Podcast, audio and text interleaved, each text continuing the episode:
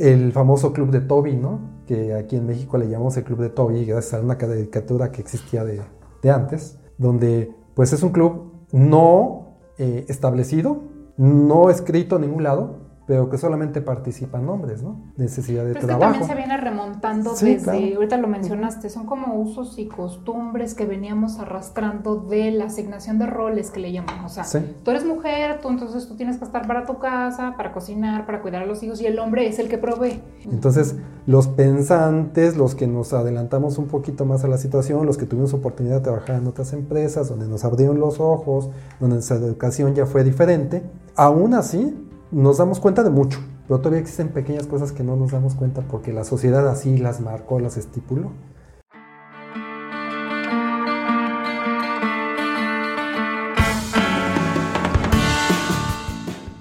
Que así como en tu escuela a ti te enseñaron taquimecanografía, etcétera, los hombres nos enseñaban otras cosas que te lo platicamos, donde pues sí separaban. Separaban tú para unas cosas, tú para otras cosas, ¿no? Y entonces eh, iban formándonos inconscientemente también a los hombres para tener en la normalidad muchas cosas de las que hoy en día las mujeres se sienten y están siendo atacadas por los hombres porque los hombres así nos educaron de alguna forma. Por eso yo siempre he comentado, es muy difícil juzgar el presente con el pasado y muy difícil juzgar, y más difícil aún juzgar el pasado con la ideología del presente, porque todo va evolucionando y va cambiando. ¿no? Yo tengo algo similar así por el estilo con tu experiencia. Yo desde chico tuve acercamiento con mujeres, con mi abuela, con mi mamá. Mi abuela muy tradicional de, de, la casa, pero mi mamá no. Mi mamá fue de las primeras que dijo yo quiero estudiar. En la casa no era muy bien visto que ella estudiara, pero ella decidió estudiar. O sea, casi casi se fue y se apuntó sola en la escuela. la, el, hizo una carrera profesional la vida la llevó por el lado donde nos tenía que mantener a mi hermano y a mí y ella trabajó, eh, atendió la casa, claro, con ayuda de mi abuela, pero ella la fungía, entre paréntesis, como el hombre de la casa porque era el que salía a trabajar, pero no dejaba de ser femenina, así me explicó, sí nos daba a nosotros nuestro cariño de mamá, pero ella, ella era la proveedora, entonces como que crecí con ese, igual que tú, pero de diferente manera, con esa no percepción de las diferencias posibles que nos pudieran instalar en la cabeza entre hombres y mujeres. Yo de niño tuve, también estudié en una escuela de monjas, en una escuela de religiosa, y, pero esa era mixta. Yo vivía en la Ciudad de México, entonces en la Ciudad de México se instaló mucho el, el hecho de que tenían que ser mixtas las escuelas. Empezaron a quitar o erradicar eso mucho antes que en las provincias.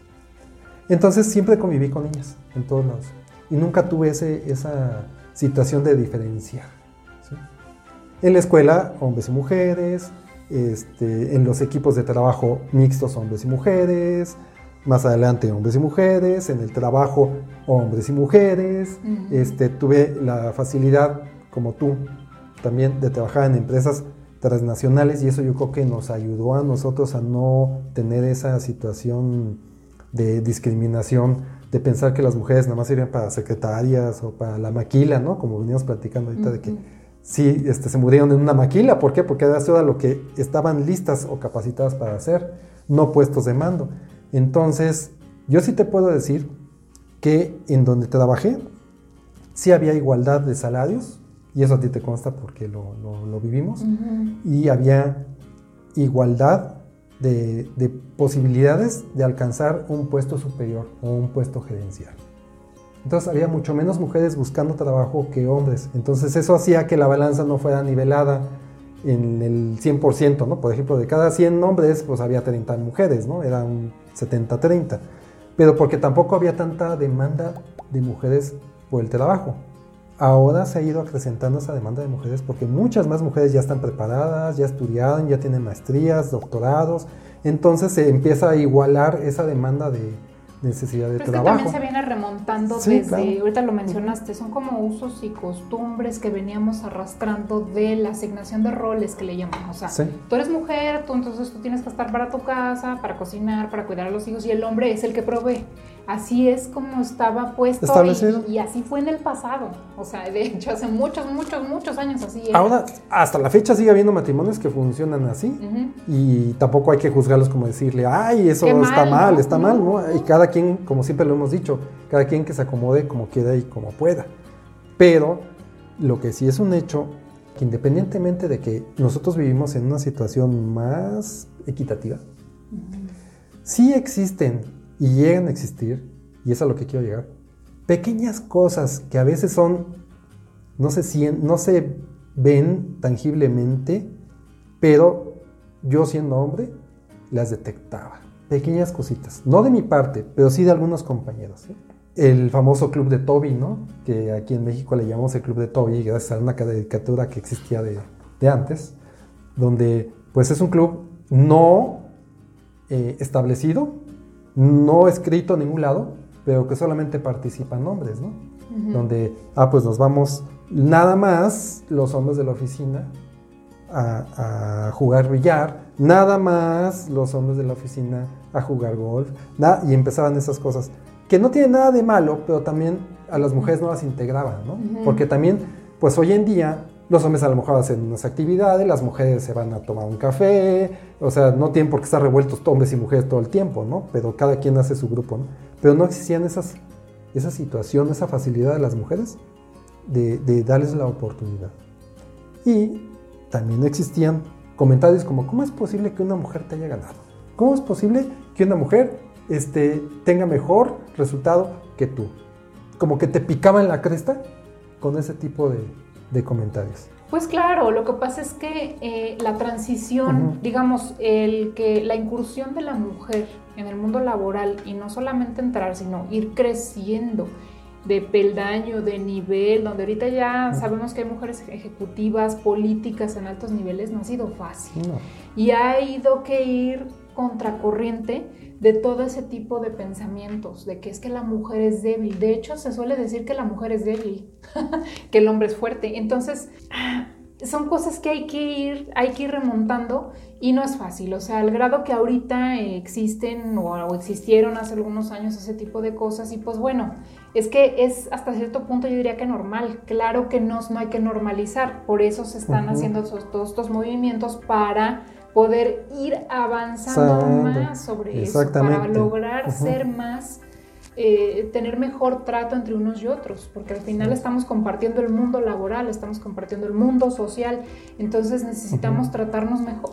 Y yo creo que, que necesitamos tratarnos mejor, necesitamos entender, eh, llevarnos mejor, tampoco es un pleito, ¿no?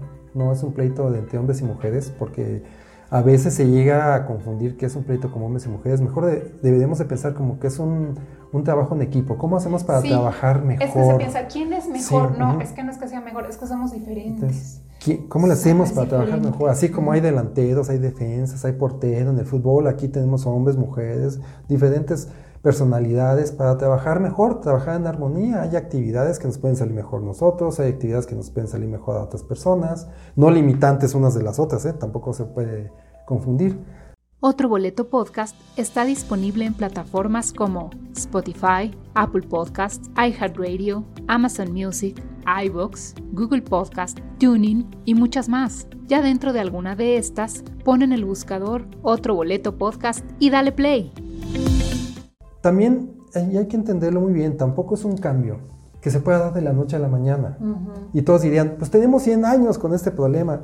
Para la historia de la humanidad, 100 años es nada. y hemos avanzado en muchos aspectos. Hemos retrocedido también en algunos, pero en, en, la mayoría hemos avanzado. Avanzado para estar mejor. Hoy en día, por lo menos ya hay algunas leyes, ya hay algunas iniciativas para mejorar. Si se llevan a cabo, se respetan, si se sancionan o no, pues eso ya es algo que perfectible, ¿no? Algo que tenemos que hacer. Pero el fundamento de la historia, poco a poco se va logrando y vamos avanzando. Eh, yo creo que dentro de algunos años, ¿se acuerda tu mamá que, que, le dije? Dentro de unos 200 años que nos estén estudiando los del futuro, así de, ah, ¿qué? en 2021 andaban apenas en esto. Pues sí, pues es como nosotros volteamos a ver a los de 1800, o sea, es, es, parte de la historia de, la, de, de cómo vamos avanzando, pero hay que preocuparnos por avanzar y no por retroceder.